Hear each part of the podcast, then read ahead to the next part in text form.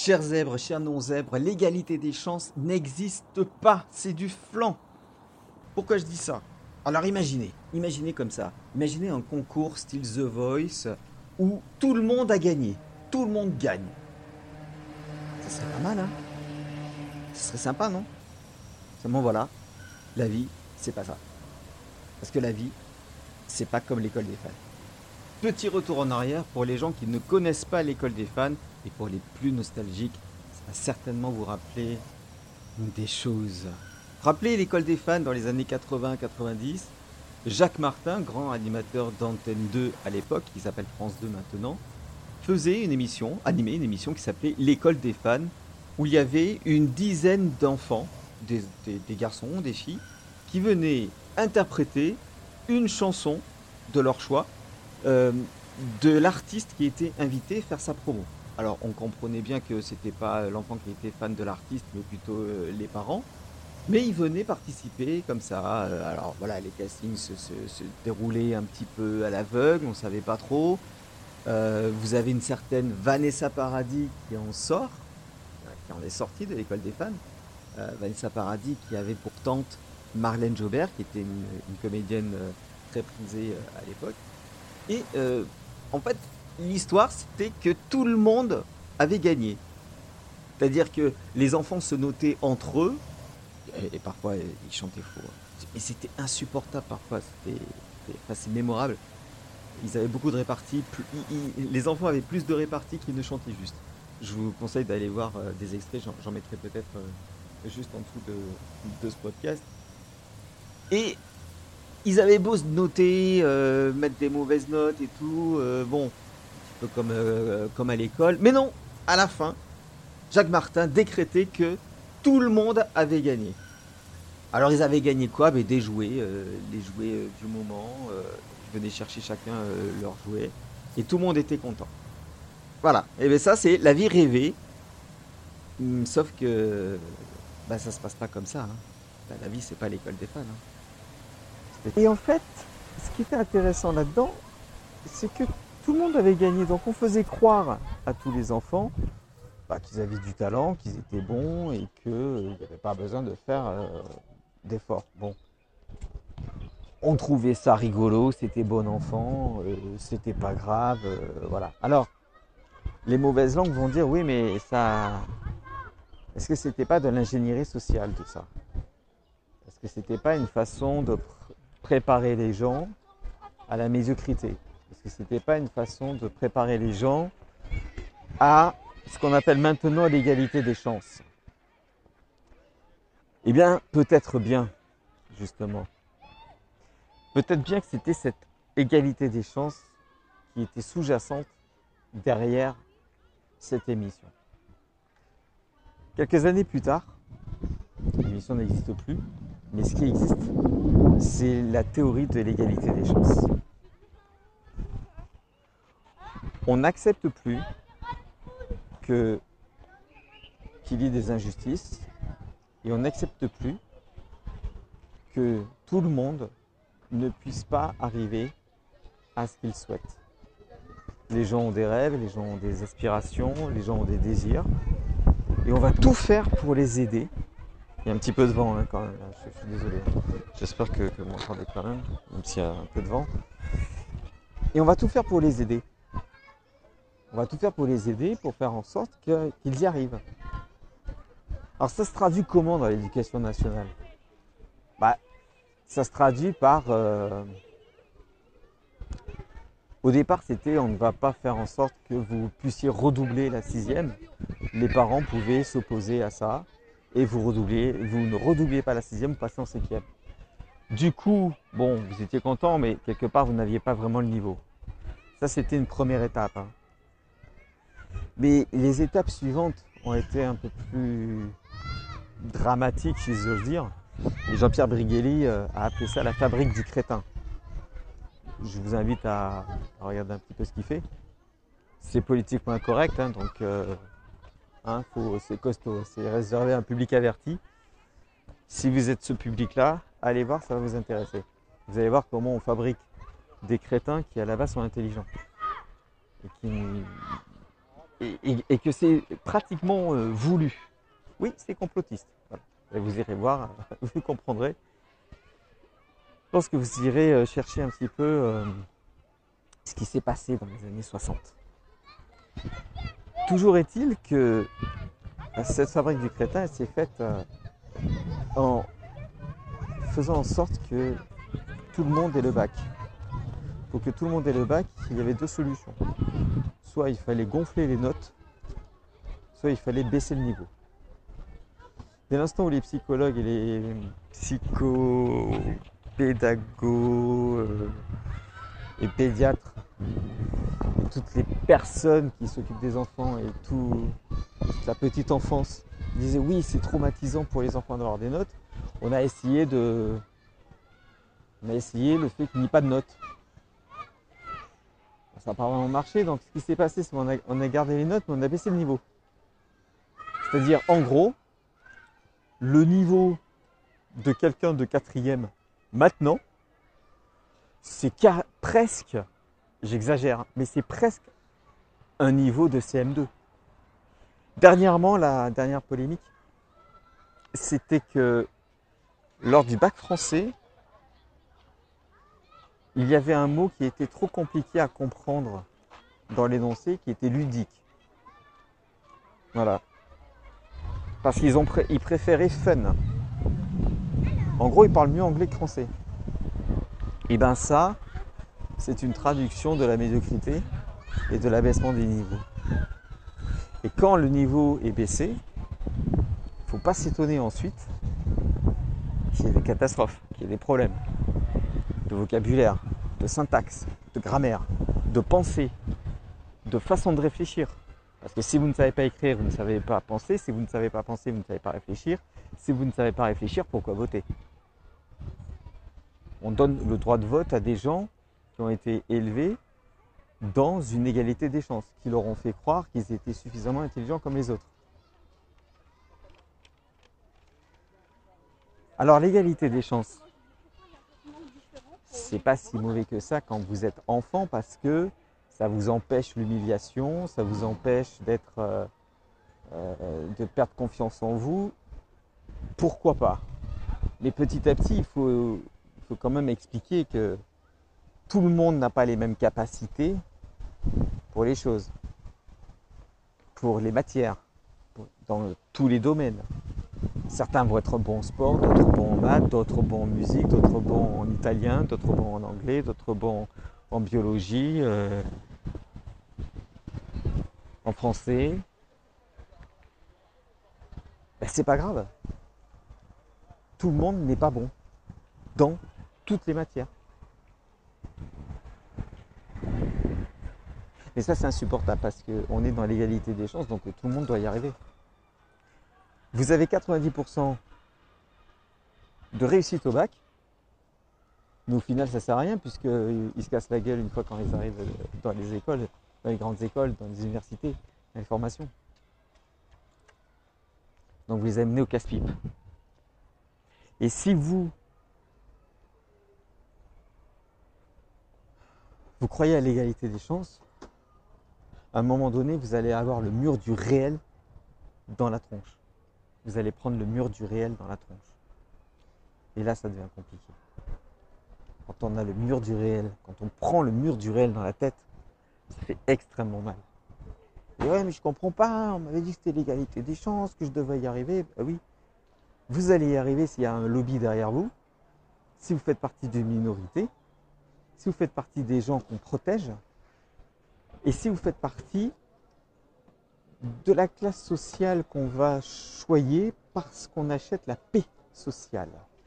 Et parce qu'on achète la paix sociale en faisant tout ça. Mais si vous ne faites partie de ça, vous allez bien galérer et ça va être compliqué. Donc dès à présent, ne croyez pas à l'égalité des chances. Regardez là où vous êtes bon travaillez le plus possible là où vous êtes bon et comblez vos lacunes de temps en temps. Mais n'allez pas vous fourvoyer dans des domaines qui ne vous ressemblent pas, dans des domaines où vous n'êtes pas bon. vous n'avez pas la capacité. Moi, j'ai pas la capacité euh, de faire euh, un marathon. Je le fais pas. On va dire oui, mais tu devrais essayer quand même petit à petit. Euh, oui, mais pour l'instant, je n'arrive pas à courir suffisamment pour me dire que je pourrais faire ne serait-ce qu'un semi-marathon. Donc j'attends. J'attends que j'en sois capable. Peut-être que j'en serai jamais capable. Eh bien, c'est pas grave. Je sais faire d'autres choses.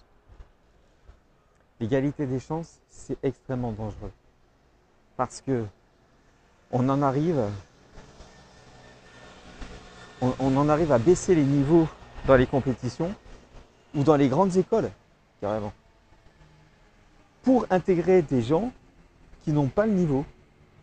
Et après, on s'étonne que les gens qui sortent de ces écoles soient médiocres. Et quand on a des gens médiocres, on a des gens, des élites médiocres. Enfin, des élites. Des gens à des hautes responsabilités médiocres. Et je suis persuadé que vous connaissez des gens, des directeurs d'entreprise médiocres, qui vont euh, généralement recruter des gens plus médiocres qu'eux, plus médiocres, etc. Et puis au final, vous, euh, en tant qu'employé, euh, vous vous rendez compte que vous êtes, vous êtes moins médiocre que votre chef. Parce que vous, vous n'avez pas eu l'égalité des chances et vous n'avez pas eu le piston.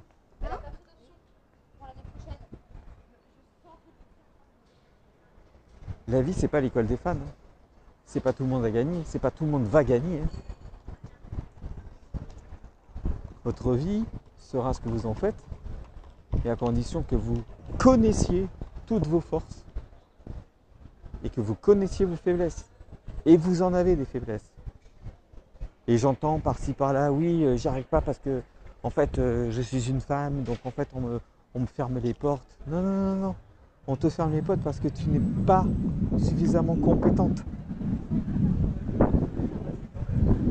Les gens compétents, que ce soit des femmes, des hommes, euh, des, minorités visibles, comme on dit, euh, des personnes, je ne sais pas, d'un sexe différent, tout ce que vous voulez, si ils sont compétents, on va les prendre. hein. En tout cas, c'est comme ça que ça se faisait il y a quelques années. On prenait les gens selon leurs compétences. Et petit à petit, on a baissé les niveaux et on a commencé à faire des quotas. Des quotas de femmes, des quotas de noirs, des quotas d'arabes, des quotas d'homosexuels, des quotas de, de trucs. Puis là, maintenant, on est dans le non-binaire, le transgenre. J'ai lu dernièrement que les transgenres euh, pouvaient euh, euh, choisir leur catégorie dans le sport. Catégorie homme ou catégorie femme. Mais si c'est un homme qui a beaucoup de testostérone, qui se sent transgenre et qui se sent femme et qui va aller du côté des femmes, vous trouvez que c'est juste pour les femmes? C'est complètement injuste. Et bien voilà l'égalité des chances. C'est ça. L'égalité des chances, c'est on met pas tout le monde euh, au même niveau lorsqu'on fait une course, par exemple, de 100 mètres. On met la plupart des concurrents sur la ligne de départ, donc sur les starting blocks, et puis les autres qui ont moins de capacité, un peu plus loin en avant, donc ils partent avec un avantage. Voilà, ils partent un avantage. Toutes les personnes qui ont moins de capacité partent avec un avantage. Est-ce que c'est juste? Qui part avec un handicap Bah, La personne qui ne bénéficie pas de l'égalité des chances. Est-ce que vous trouvez ça juste? Moi, je trouve pas ça juste.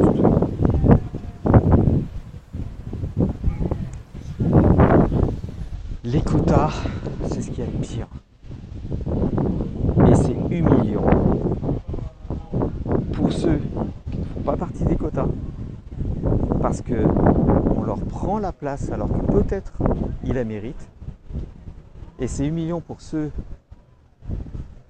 qu'on accepte parce qu'ils fait partie du quota. pour la bonne raison qu'on ne l'accepte pas pour ses compétences, mais parce qu'il fait partie de la minorité qu'on veut mettre en avant par les quotas.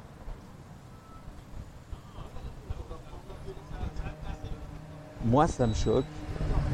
Et c'est pas un monde comme ça dans lequel je veux vivre. Et ça, je voulais en parler.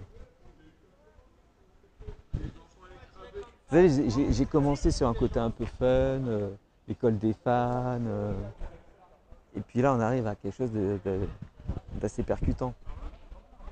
Dérangeant même. Je suis en train de remettre en cause euh, l'égalité des chances, les quotas toute notre politique en général maintenant. Vous n'êtes peut-être pas d'accord,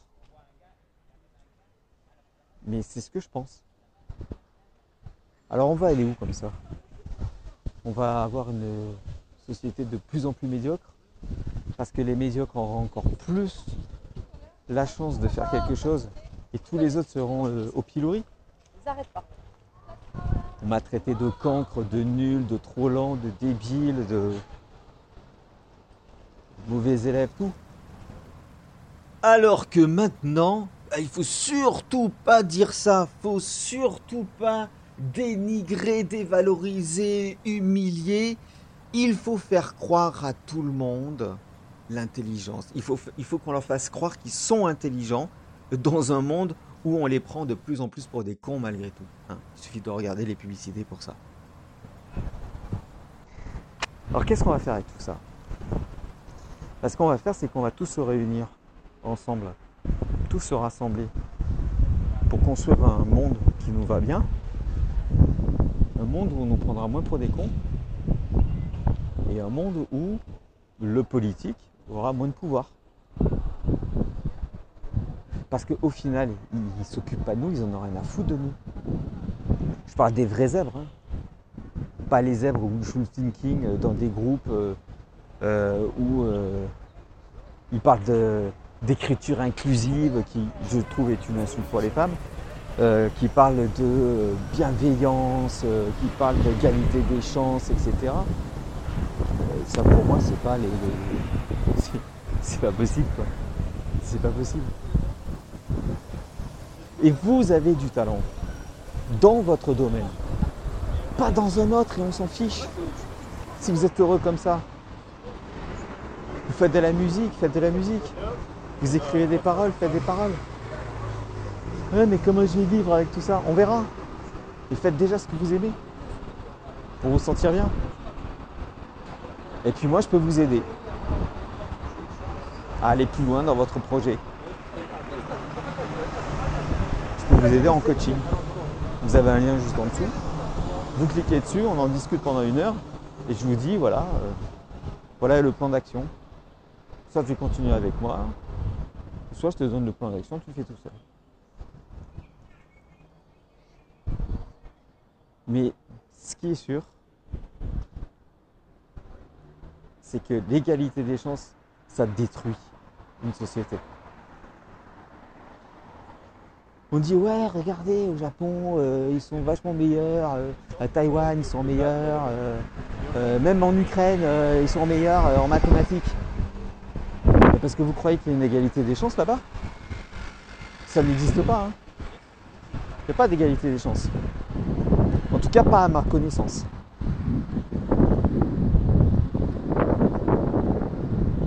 Sur ce, je vais vous souhaiter une bonne journée, une bonne soirée suivant l'heure à laquelle vous écoutez ce podcast.